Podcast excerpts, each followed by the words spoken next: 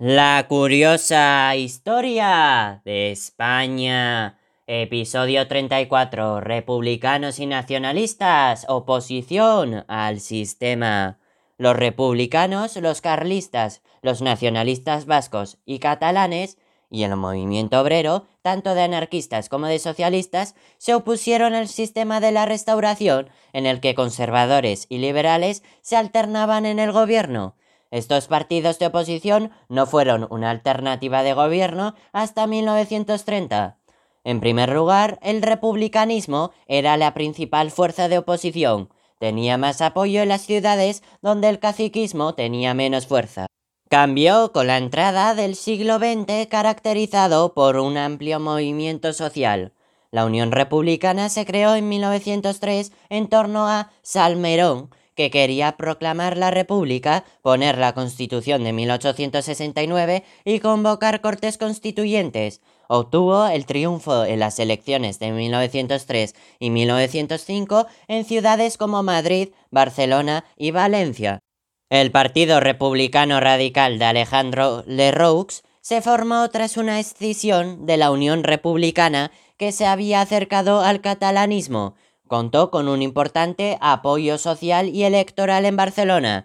Presentaba un discurso anticatalanista, anticlerical y revolucionario que influyó en amplios sectores de las clases populares barcelonesas. Después de la Semana Trágica, perdió buena parte de su influencia, moderó su discurso y trasladó su actividad al ámbito nacional. La represión que ejerció el gobierno tras la Semana Trágica favoreció la conjunción republicano-socialista, integrada por grupos republicanos y el PSOE.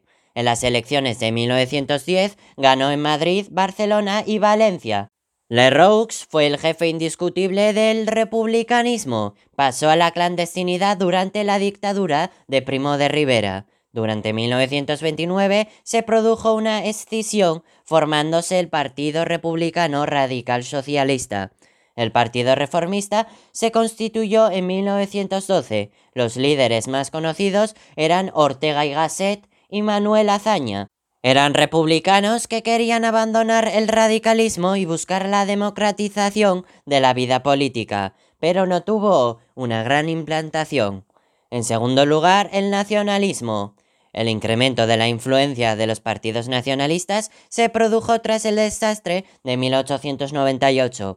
En Cataluña, la Lliga regionalista de Prat de la Riba y Cambo preocupó al ejército. Algunos oficiales atacaron imprentas y publicaciones. El gobierno promulgó la ley de jurisdicciones por la que se reconocía la jurisdicción militar para los delitos contra la nación y el ejército. Los catalanistas se agruparon en Solidaridad Catalana que ganó las elecciones en 1907. La Lliga pone en marcha en años posteriores un catalanismo moderado, llegando incluso a colaborar con el gobierno.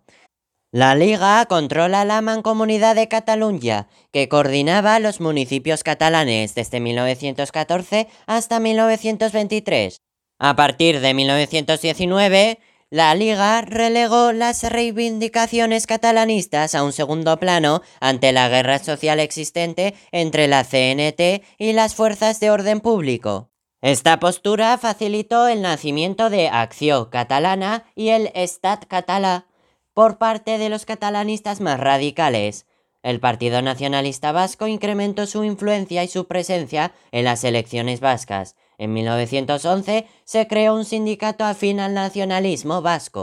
Cambia de nombre en 1916 a Comunión Nacionalista Vasca para ampliar la base electoral a la burguesía más cercana. Los primeros diputados los obtiene en las elecciones de 1917 y 1918.